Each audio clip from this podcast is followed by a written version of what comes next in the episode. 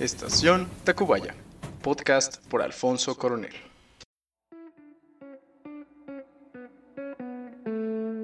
Hola, ¿qué tal? Sean todos bienvenidos a otro episodio de este bonito podcast. Y pues bueno, lo primero que quiero hacer es ah, ofrecerles una disculpa por estar ausente estas dos semanas. Perdón, estaba salvando el semestre y ya saben que entre trabajos, exámenes, pues no tuve tiempo ni de escribir o detallar antes el tema del episodio. Pero ya tras un exhaustivo trabajo y pues echarle muchas ganas, estoy de regreso y tengo pues ya mucho más tiempo libre para poder explayarme en los temas, para echar coto y relajarme un poquito de tanto estrés.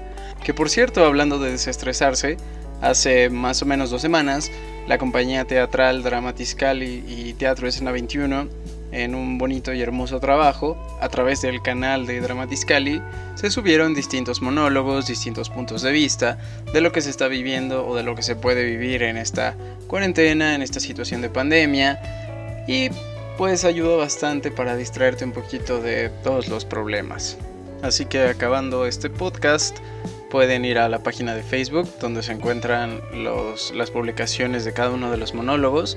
Hay también dos en vivos, uno de cuando inició este proyecto, todo lo que trató, y uno donde concluye todo esto e incluso algunos tuvimos la oportunidad de participar. Así que si ya acabaste, tienes tiempo libre o si todavía no acabas tus clases, que de verdad espero ya no les falte mucho, ahí les dejo esa recomendación.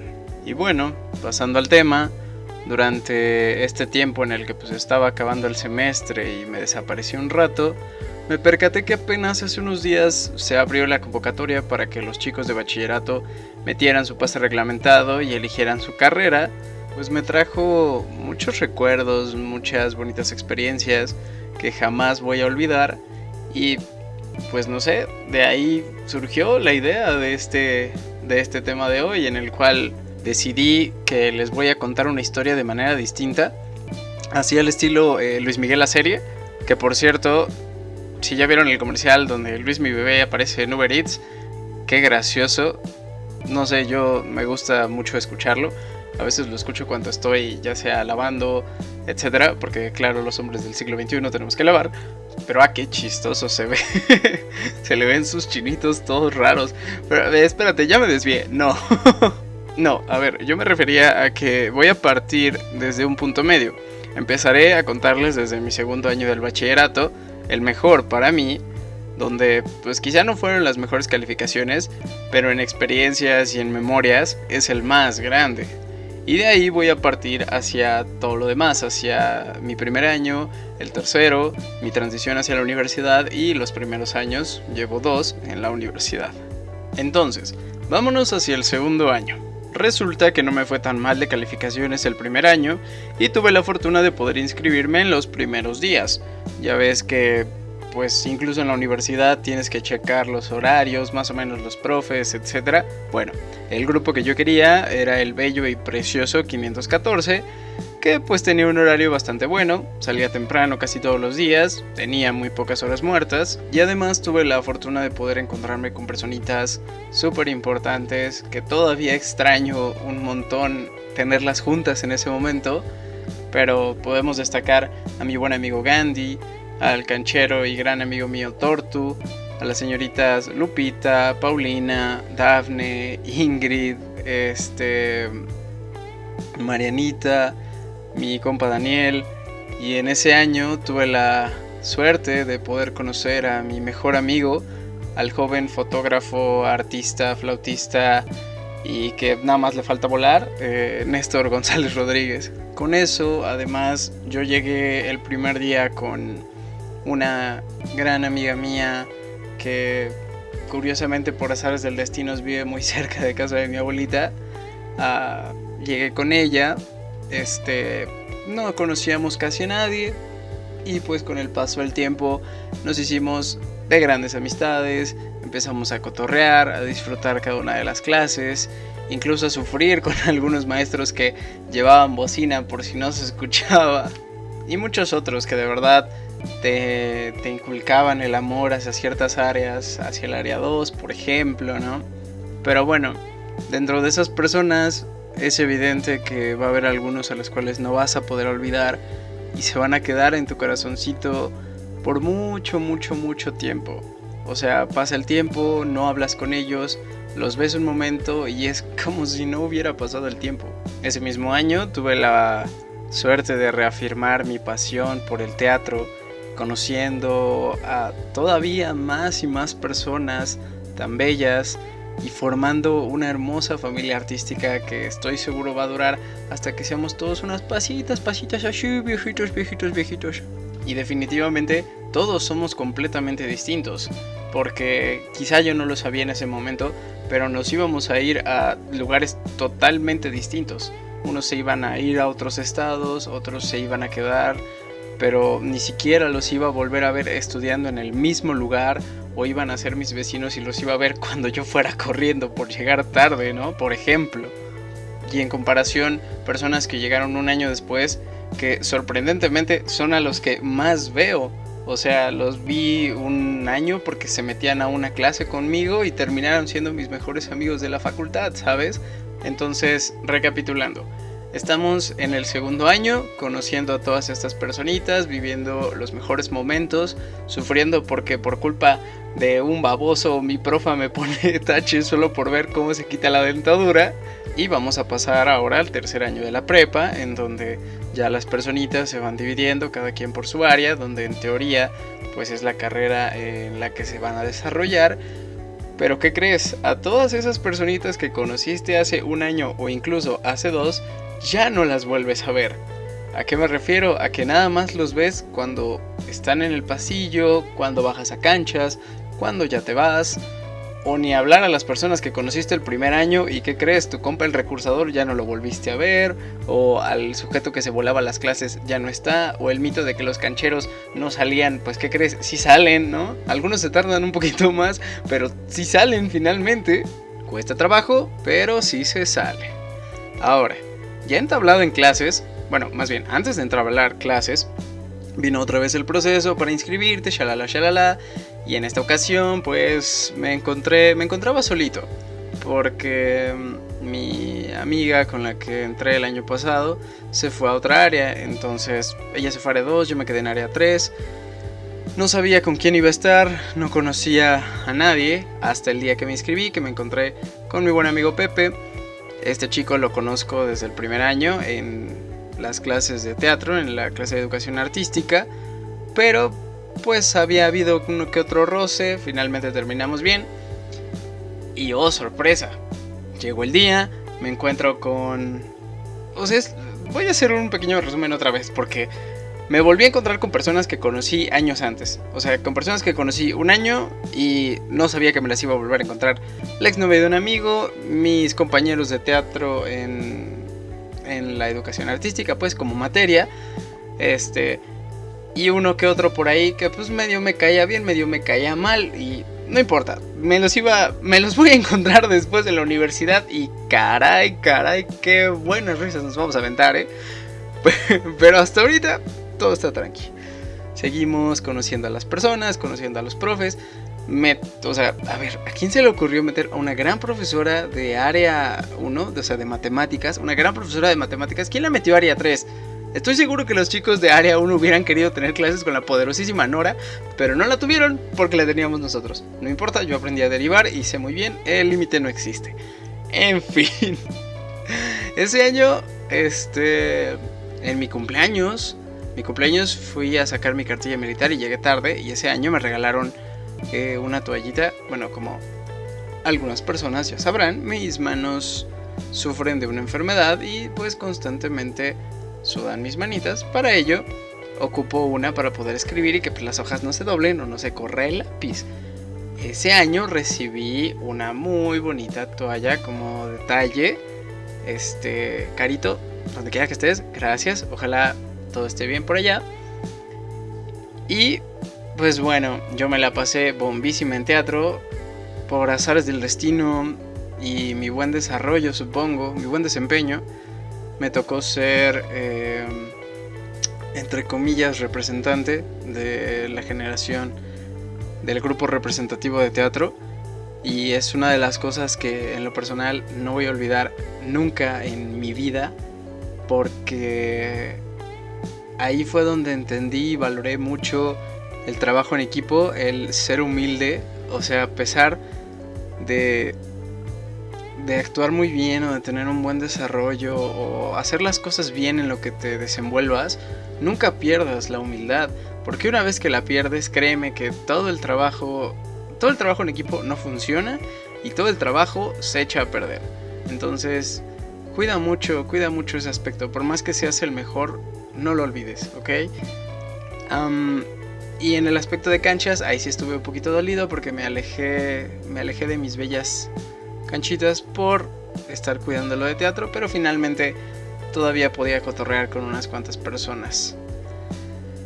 Pasó el tiempo, pasaron los achaques emocionales, pasaron muchas, muchas, muchas cosas y llegó el día en el que vino una foto de generación donde, sorpresa, solamente conocía, no sé, no me acuerdo cuántos eran, éramos como 500 porque somos bien poquitos, a comparación de fotos de generación de otras instituciones, evidentemente. Pero sí, éramos poquitos. Y aún así, ni siquiera conocía a la gran mayoría. Entonces ahí estuvimos, los babosos de los hombres decidieron cargar a otros hombres para lanzarlos al cielo por culpa de los babosos. Ay, sí, eso, aviéntalo. Y es como, a ver, imbécil, ¿no sabes que la gravedad de los gorditos nos pega más? Bueno, sorpresa, algunos de nosotros no nos cacharon o nos cacharon a medias y terminamos en el suelo. Gandhi, Néstor, gracias por su. Gracias a ustedes todavía camino. Este. Pero bueno, ahora vamos a regresar al primer año donde es tu primer día en el bachillerato, donde llegas y todo está lleno de papás y luego ya jamás vuelve a ver, o bueno, si hay uno, dos que tres, pero ya no está tan lleno, ¿no? Eh, llegas, conoces a tu primer grupo, conoces a las personitas, no lo sabes aún, pero chance te las vuelves a encontrar en la universidad o en otro, en otro año, chance no, uno nunca sabe, este, pero te vas haciendo de amistades, vas agarrándole la onda. Si es que no venías de escuela pública a la escuela pública, si es que tenías miedo de la universidad a la universidad y a reprobar en un primer examen de historia sacando cero, o a cosas totalmente distintas como aprender que ibas a tener que tomar clase de natación en la mañana a las 7 de la mañana y tú estás así como que, oye, espérate, esto aquí no va. Vas conociendo las instalaciones, sabes dónde está el cubo, que pues sí, a pesar de que tu H prepa sea la más chiquita y esté en el precioso, bello, divino barrio de Tacubaya, pues bueno, no te queda más que adaptarte y le vas agarrando cariño a pesar de que pues está un poquito gris, triste. Le vas agarrando cariño y vas generando eh, experiencias, memorias que son las que se van a quedar y las que nunca vas a olvidar. ¿A qué quiero llegar con todo este pequeño recuento de 1, 2, 3 años todo cuatrapeado? A que finalmente eso va a ser lo más importante.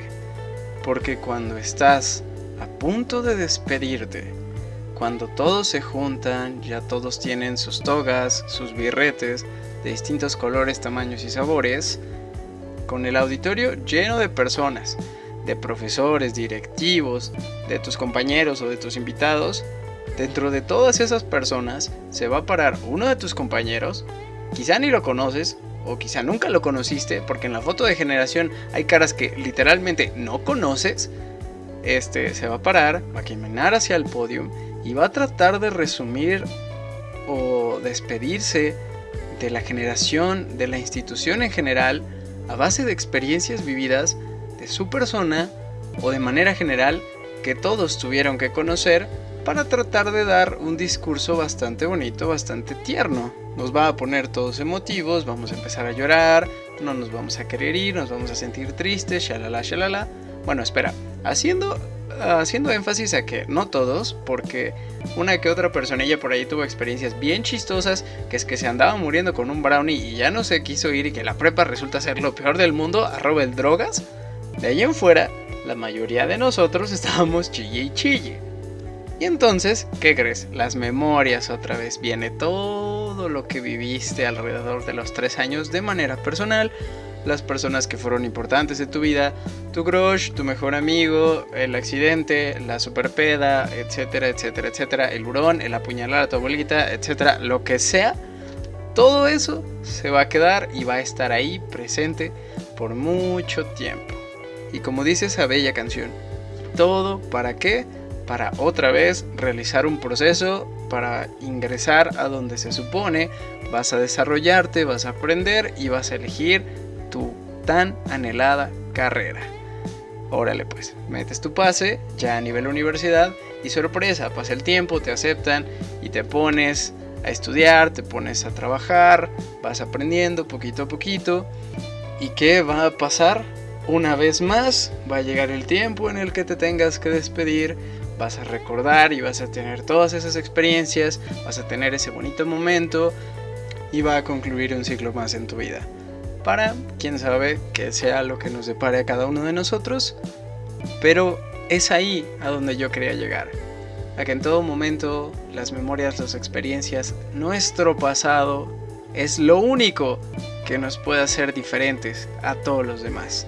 Las experiencias y las memorias que tenemos cada uno de nosotros son lo único que nos hace diferentes. De ahí en fuera no existe nada que nos haga diferentes. Si bien es cierto, vamos a la parte de, oh, es que los hombres son más fuertes de las mujeres. Perdóname, pero yo conozco mujeres que se traían a sopapo todo el tiempo en la secundaria a los muchachos y ahí no había ninguna diferencia. Al contrario, mi compadre el muchacho era el que terminaba siendo buleado. Todo esto viene a colación por la situación que se está llevando en el país vecino, lo que tiene que ver con la discriminación, y más bien no solo en el país vecino porque todavía lo vivimos aquí. Entonces, todavía nos pasa, todavía hay gente, muchísimas personas, muchísimos mexicanos que discriminan a la gente de su propio país, de su propio color, de lo que sea. No quiero indagar más en el tema porque se supone es un espacio tranqui, separado, pero sí quería hacer una ligera reflexión de qué cosas o qué podría ser lo único que nos diferencia y son eso, bonitos recuerdos, bonitos momentos que cada uno tiene, que cada uno disfruta y que se quedan ahí por lo menos gran parte de nuestra vida. Dicho el tema y hecha la reflexión, podemos pasar a hablar sobre la crónica del día de hoy, porque tenemos la fortuna de tener una crónica con muchas experiencias, con muchas cosillas de las cuales podríamos hablar en posteriores episodios. Sin embargo, la persona pidió que fuera de manera anónima y por lo tanto no vamos a hacer mención de su nombre, pero a mí sí me gustaría comentar que tengo la fortuna de conocer a esta persona hace ya cuatro años y es de las personas más increíbles que conozco. Es muy inteligente, calificaciones ni se diga.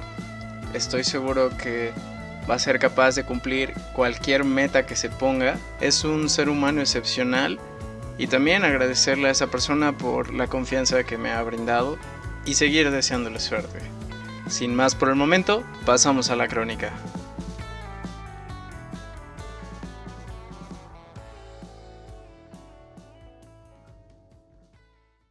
Crónica del día. Mi primer trabajo fue en un kinder. Era asistente pedagógico, o sea, le ayudaba a las maestras. Y yo iba en ese kinder eh, cuando les fui a preguntar si podía trabajar con ellas, pues me dijeron que sí, pero pues que me iban a... Tienen que recordarme cómo era, ¿no? Porque pues ya habían pasado muchísimos años y me ofrecí a ayudarles y pues dijeron que sí, que como en ese entonces era menor de edad, pues no iba a tener como un sueldo fijo, pero que me iban a, obviamente me iban a dar algo. Y pues yo acepté, tenía 16. El primer día llegué, entraba, bueno, entraba a las 9 y salía a la una y media, creo. Y eh, llegué y me dijeron, te vas a quedar con los chiquitos de lactantes y maternal, o sea, de 0 a 3 años. Y pues llegué, estaban dos niñitas que eran gemelas y me dicen, ponle las batitas. Yo encantada con trabajar con niños chiquititos, pero no sabía cómo ni dónde estaban las batitas ni nada. Así que pues yo sé que son inteligentes, entonces ellas me mostraron. Fue una experiencia bastante bonita porque al final la que era mm, la titular del grupo de maternal era una profesora que pues básicamente me crió y está bastante grande. Entonces había días que, que faltaba y, y pues yo me encargaba de los chiquitos.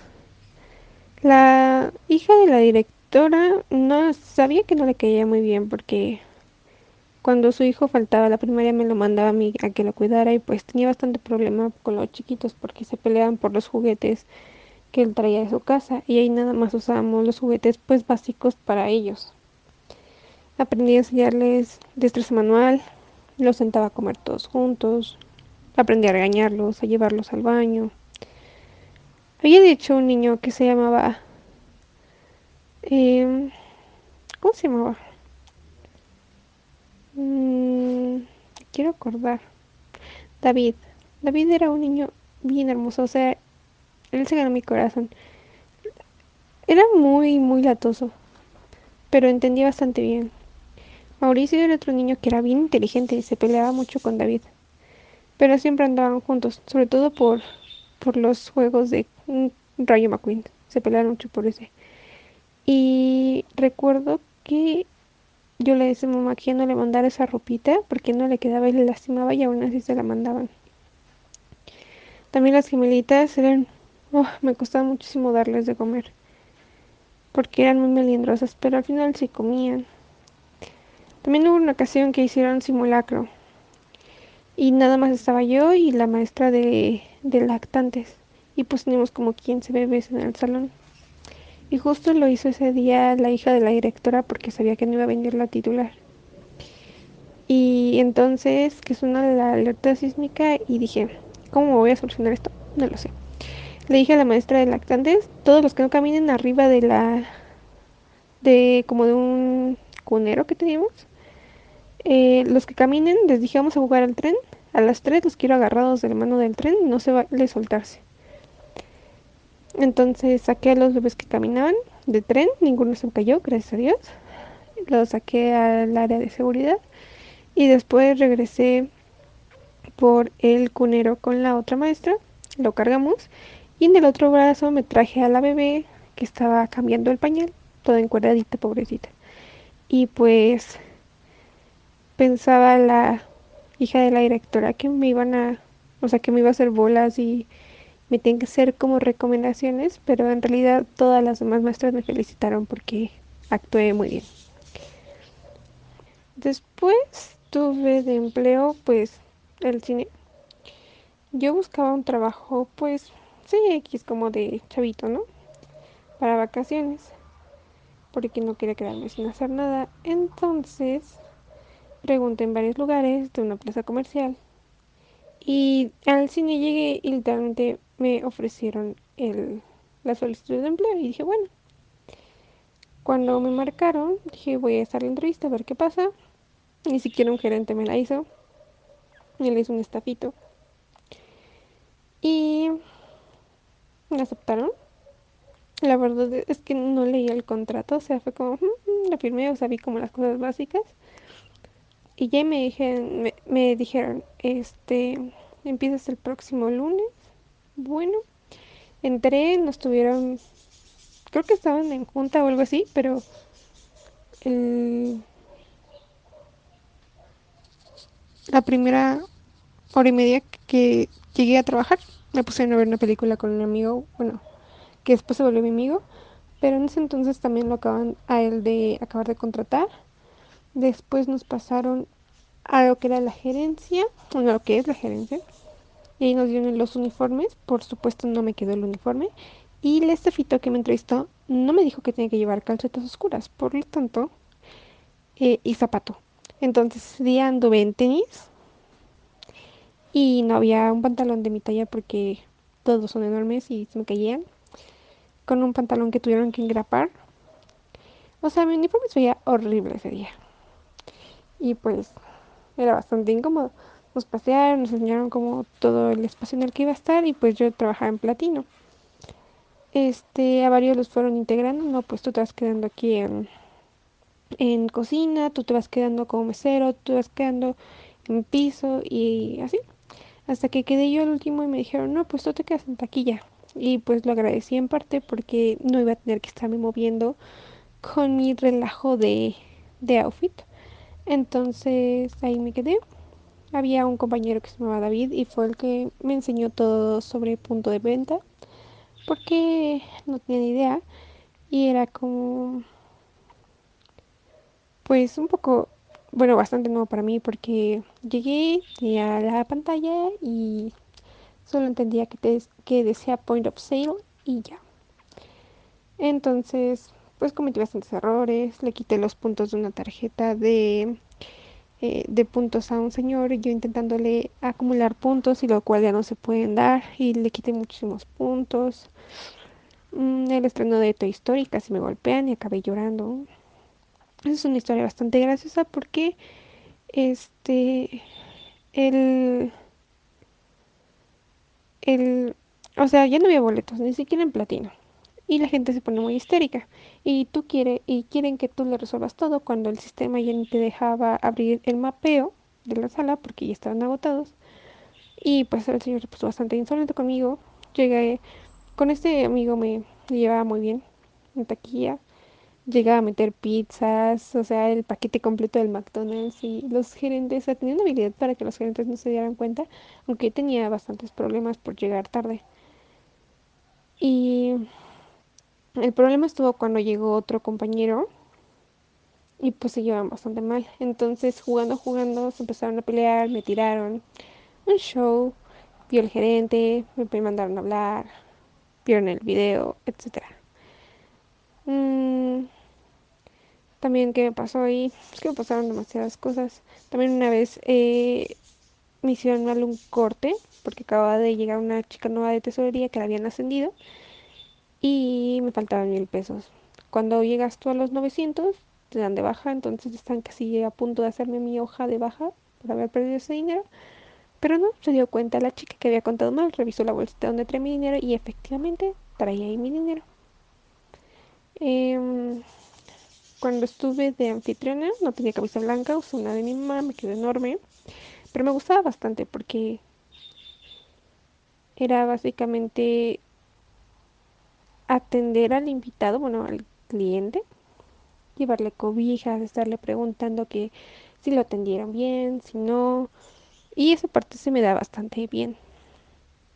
Eh, cuando fui mesera fue un relajo, me costó muchísimo trabajo y me hice gracias a eso como amiga de unos argentinos porque traía una charola enorme, me dejaron de mala onda la charola más grande y traía como cinco platillos y me costaba muchísimo trabajo cargarla.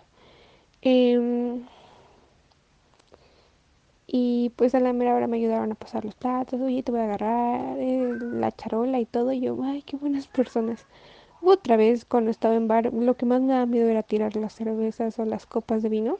Suerte no tiré eso, pero una vez me regalaron como cinco paquetes de, de, de nachos y hice mi relajo en la sala. Me dio mucha pena, pero pues, ¿qué podía hacer?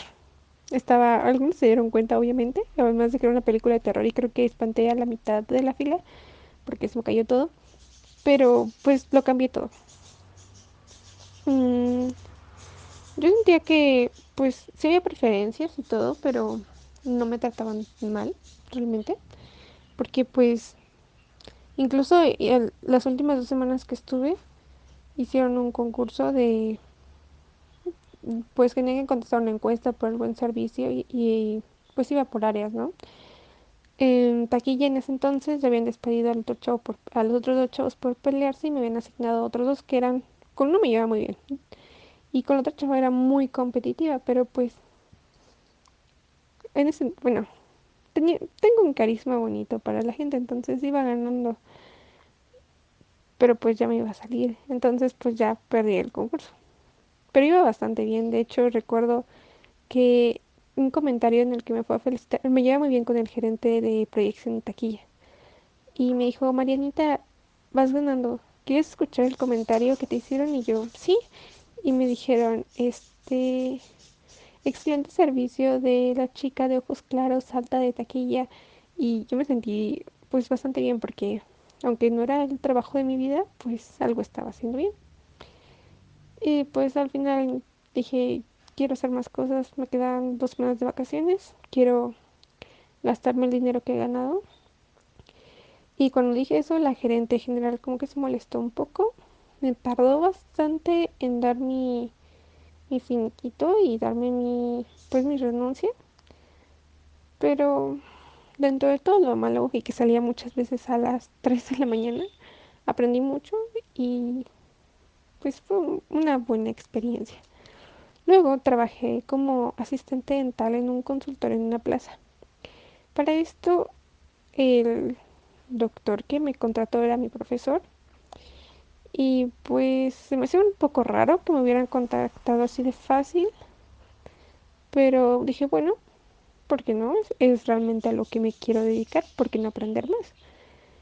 Mm, al principio iba todo bien, la otra asistente, porque era un consultorio compartido, el padre, el hijo y una doctora que venía nada más los de semana, que era endodoncista y ortodoncista, que trabajaba con el hijo. Me enseñaron muchísimo, o sea, obviamente con sus manías y hábitos perniciosos que ya se tienen, pero la que más me ayudaba era la, la otra asistente, me llevaba muy bien con la con la recepcionista, me llevé muy bien con los pacientes. Sí tuve mis diferencias algunas veces, que me dijeron que algunas que llegué tarde, pero era por cosas de la escuela, este, o por, mm, no recuerdo por qué me dijeron alguna otra vez. Mm, pero pues básicamente la llevé bastante tranquila. Me enseñaron muchas cosas antes, como facilitar el lugar de trabajo, me gustaba mucho preparar materiales de impresión, correr modelos, recibir cosas de laboratorio. Claro que hacía cosas de más, como ir a pagar cosas y comprar cosas para el consultorio, hacer facturas, pero pues eso no me pagaban mal, me pagaban bastante bien a comparación de muchos otros. Y mm, problema, el doctor era medio llevado la otra, había otra, obviamente éramos varios asistentes del hijo. Una de ellas era su novia, entonces cuando me tocaba trabajar con ella, pues sí tuve sus diferencias porque se veía el favoritismo, no me importaba, pero pues ella sí me trataba un poco mal. Entonces ahí fue como cuando me empecé a sentir un poco extraña, aunque pues si no hubiera sido por eso, pues hubiera sido un poco más. Tuve una experiencia desagradable una vez que el doctor iba a salir. Pues era fiestero porque era soltero. No es. Y se iba a cambiar. En donde tenemos como el espacio de poner mochilas y laboratorio y todo eso. Y me dijo, ¿ya te puedes ir? Pues ahí tenía obviamente mi mochila. Voy dando la vuelta y volteo y no tenía playera. Y era gordo y muy peludo. Entonces me espantó y dije, ay, perdón, y me giré. Mm, a veces tenía comentarios medio extraños, pero fuera de eso siempre me trató muy bien, nunca me faltaba respeto ni nada. Y al final, pues, me cansó la verdad. Su novia asistente que me trataba bastante mal, además de que era un poco falsa y pues llegó a robar algún dinero de nuestras mochilas. Y pues un día dije, me cansé. Y dije al doctor, muchísimas gracias por la oportunidad, pero tengo más cosas que hacer. De cualquier manera, en ese tiempo cambió mi, mi semestre. Tuve que hacer guardias en radiología y ya no tenía tiempo de trabajar. Y así terminó. Agradecemos mucho la confianza y el tiempo de esta persona. Como les dije, son temas que se pueden abordar en otros episodios, abarcan muchos temas, muchas personas, etcétera, etcétera. O incluso si es que la misma persona quiere volver a estar con nosotros, pues yo más que encantado. Antes de pasar a la sección de poesía, es importante comentar que hace unos días estaba platicando con un amigo sobre esto del podcast y me sugirió que dentro de las secciones que ya se tienen añadiera yo una de lectura o de narración. no me pareció una mala idea o una idea descabellada y por lo tanto es justo añadir una sección, todavía no tengo el nombre, pero a partir de ahora vamos a tener un espacio en el que yo les leo algún libro que a mí me guste mucho, alguno que recomienden ustedes o uno de la cultura general de la literatura, pero eh, después de leerles los poemas o el espacio de los poemas vamos a tener un ligero espacio de narración y posteriormente pasar a las recomendaciones musicales de mis grandes amigos, de los cuales les voy a hablar un poquito más adelante, y despedir este, este bonito episodio. Así que vamos con los poemas.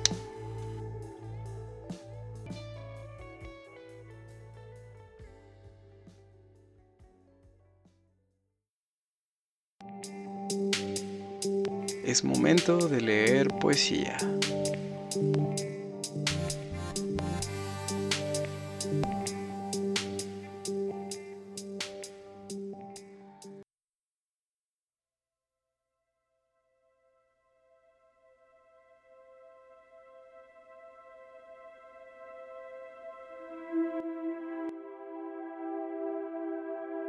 Canto callejero. La guitarra suena sus acordes. La pareja canta cual pajarillos en el amanecer. La tranquilidad se apodera del aire. Se olvidan los problemas salientes de su vida. Solo gozan el momento. No prestan atención a las miradas extrañas. Ignoran lo ajeno.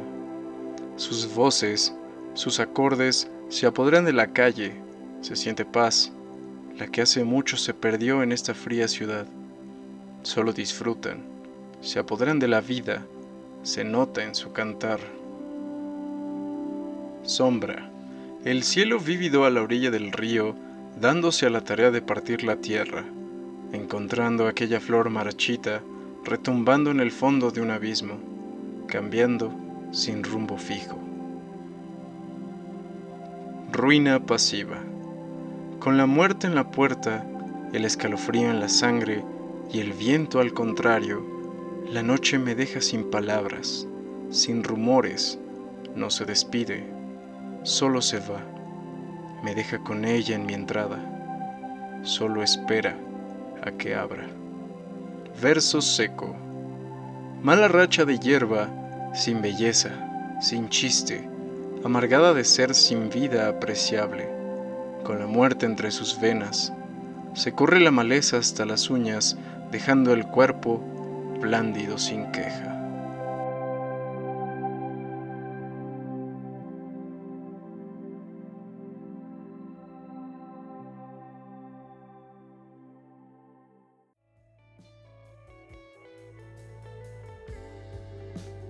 Bien, pues los cuatro poemas cortos que acabamos de leer son de una joven universitaria, nacida el 19 de febrero del 2000, ha publicado en la Jiribilla Veracruzana, suplemento cultural del Gráfico de Jalapa, participado en antologías de Ancla de Luz, ediciones María Baja, coordinadas por el profesor Eduardo Cerecedo, eh, Canto de Mariposas, Eterno Femenino, ediciones 2019, y recientemente en Vientos de Febrero, igualmente compilado por Eduardo Cerecedo. Una joven preparada, inteligente, tiene un perico que se llama Camilo, es gran fan del color rosa, le gusta bailar, me cae requete bien. Ella es la joven poeta Andrea Magnolia Ayala Ábalos. Pondría un sonido de aplausos, pero prefiero imaginar que ustedes también están aplaudiendo conmigo.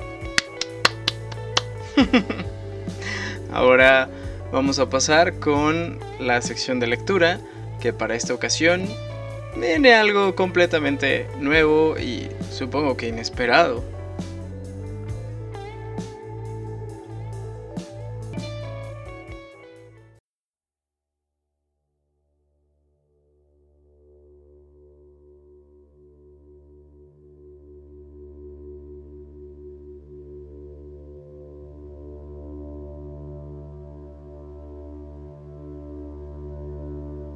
Para esta sección que todavía no tiene nombre, he decidido elegir como primer libro a uno de mis autores favoritos, un uruguayo, uno de los cinco uruguayos más importantes en la literatura, quien en aproximadamente 200 páginas nos va a contar la vida de un joven llamado Claudio, el cual tendrá experiencias con las cuales nos podemos sentir identificados, tales como la desolación después de la muerte, el descubrimiento del amor, el acercamiento al sexo, la conciencia social, la experiencia del goce. En total, el paso que dejan los años y las personas a las que amamos fundan nuestra trayectoria y nos dan una línea existencial que debemos de seguir o seguiremos el resto de nuestras vidas. Con ustedes, La Borra del Café por Mario Benedetti.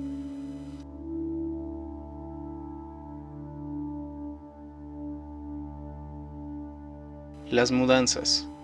Mi familia siempre se estaba mudando, al menos desde que tengo memoria. No obstante, quiero aclarar que las mudanzas no se debían a desalojos por falta de pago, sino a otros motivos quizá más absurdos pero menos vergonzantes. Confieso que para mí ese renovado trajín de abrir y cerrar cajones, baúles, grandes cajas, maletas, significaba una diversión. Todo volvía a acomodarse en los armarios, en los estantes, en los placards, en las gavetas, aunque buena parte de las cosas, no siempre las mismas, permanecían en los cofres y baúles. La nueva casa, nunca éramos propietarios, sino inquilinos, adquiría en pocos días el aspecto de morada casi definitiva o por lo menos de albergue estable, y pienso que eso era lo que mis padres sinceramente creían. Pero antes de que transcurriera un año, mi madre y yo, mi padre, nunca ambos a la vez, empezaban a sembrar comentarios, al comienzo sutiles, pero luego cada vez más explícitos, que en el fondo eran propuestas de un nuevo cambio. Por lo general, las razones invocadas por mi padre eran la falta de sol, la humedad en las paredes, los corredores muy angostos, el alboroto exterior, los vecinos que fisgoneaban, etc. Las aducidas por mi madre eran más variadas, pero normalmente figuraban en la nómina motivos como exceso de sol, sequedad en el ambiente, espacios interiores demasiado amplios, incomunicación con los vecinos, calles sin movimiento, etc. Por otra parte, a mi padre le gustaba la tranquilidad de los barrios periféricos, en tanto que a mi madre prefería la agitación del centro. No teman, no les voy a contar toda la historia de mis casas, sino a partir de aquellas en que me pasaron cosas importantes, o, como dijo el poeta en un arranque genial de cursilería, cosas chicas para el mundo, pero grandes para mí. Nací en una casa, planta alta, de Justicia y Nueva Palmira, en la cual, como excepción, vivimos tres años. Tengo pocos recuerdos, salvo que había una claraboya particularmente ruidosa cuando se la abría o cerraba. Algo que no acontecía con frecuencia ya que la manija, situada en la pared del patio, era durísima y solo podía funcionar mediante el esfuerzo mancomunado de dos personas suficientemente robustas. Además, los días de lluvia, la dichosa manija propinaba unas terribles patadas de corriente eléctrica, de modo que aquella claraboya solo podía abrirse o cerrarse en tiempo seco. Luego, sin abandonar el barrio, nos trasladamos a Inca y Lima. Ahí, lo más recordable era el inodoro, pues cuando alguien tiraba de la cadena, el agua, en lugar de cumplir su función higiénica en el water, salía torrencialmente del remoto tanque empapando no solo al infortunado usuario, sino todo el piso de baldosas verdes. Después nos fuimos a Joaquín Requena y Miquelete, donde había más ruido callejero, pero el inodoro funcionaba bien y no era imprescindible hacer las necesidades con impermeable y sombrero.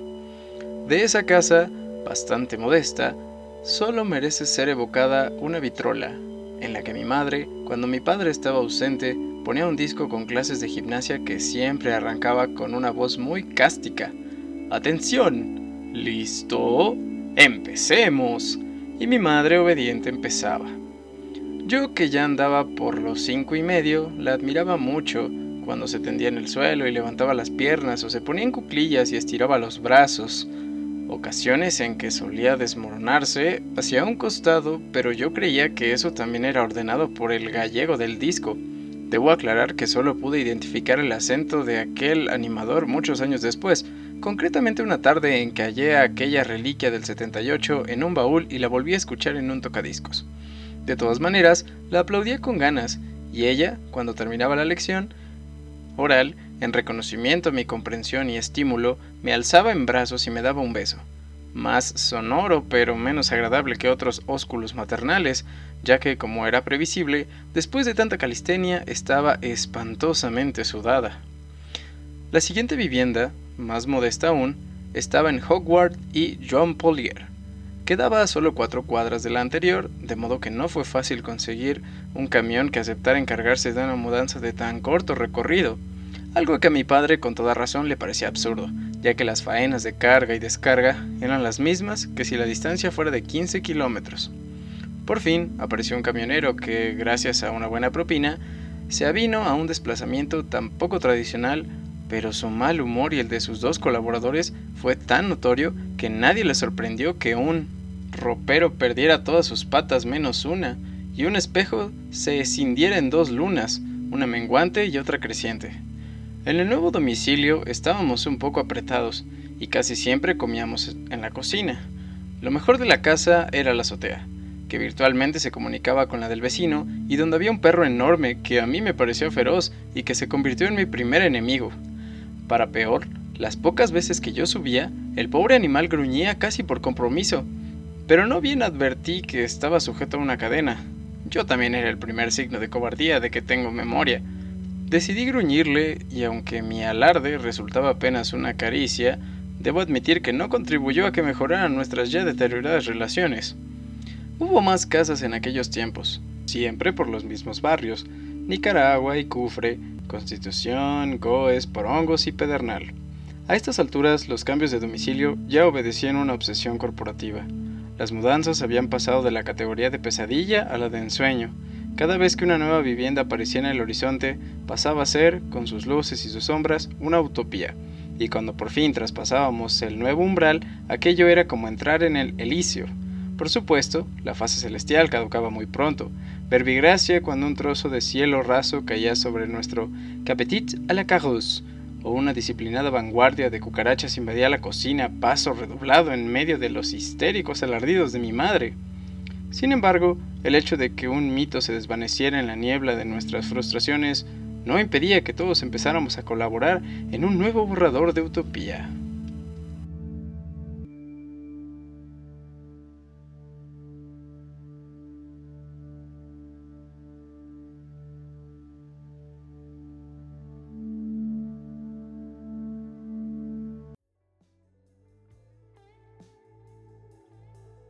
Y vaya que ha sido un podcast bastante largo, para compensar un poquito el estar ausente dos semanas.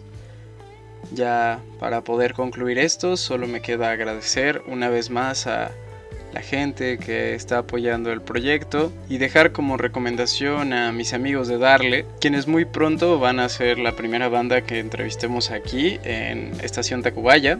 Ellos son Ricardo Herrera Hurtado, Eric Ramírez, Marco Antonio Barreda, Leonardo Gutiérrez y Luis Ponce, que tienen su propio sencillo aquí en Spotify para que lo escuchen.